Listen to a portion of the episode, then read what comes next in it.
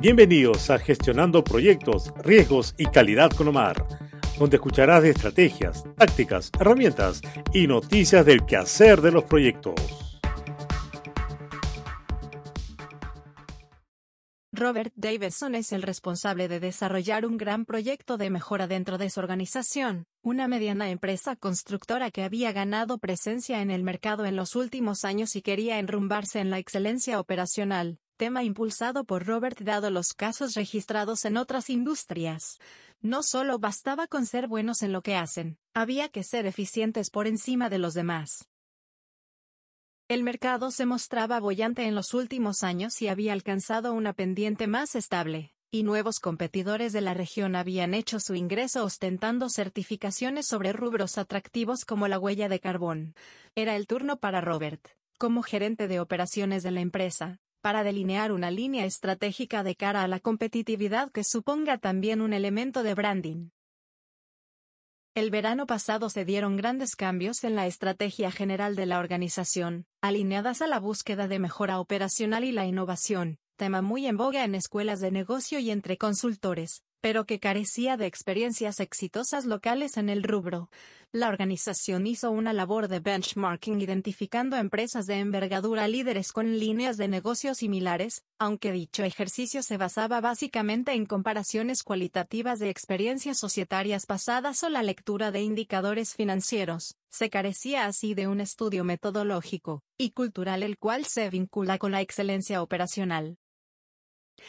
Este año Robert debía mostrar un plan estratégico específico concertado, así como unos primeros resultados, conscientes de que el alcance de un proyecto de excelencia operacional es amplísimo.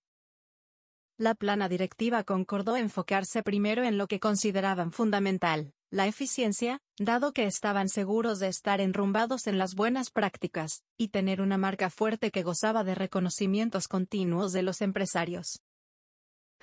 Pasaron algunos meses de consultorías e investigación de metodologías por parte del Robert y su joven equipo recién formado, así como de recibir la presión de los directores por abordar el camino lógico de la rentabilidad y el plazo, y de cómo hacer para que realmente la línea de producción se vea ayudada por las áreas de soporte, y lograr así un trabajo más eficiente, y no tener problemas en la aprobación de las valorizaciones y entregas de obra, muchas veces ralentizada por la demora de las áreas de calidad de los proyectos en sus cierres dependientes y entrega de dosieres.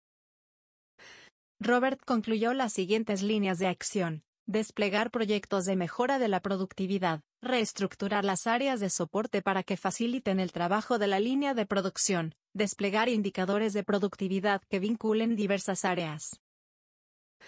El trabajo para llegar a estas conclusiones no fue sencillo. Sesiones de brainstorming, encuestas y focus group con directores y gerentes confluyeron finalmente en un consenso donde todos identificaban sus diagnósticos, asociados a sus propias urgencias y criterios, con las líneas estratégicas. Ahora había que urgir a Robert y a las áreas de soporte para que se pongan en línea para facilitar el camino de la eficiencia de la línea de producción.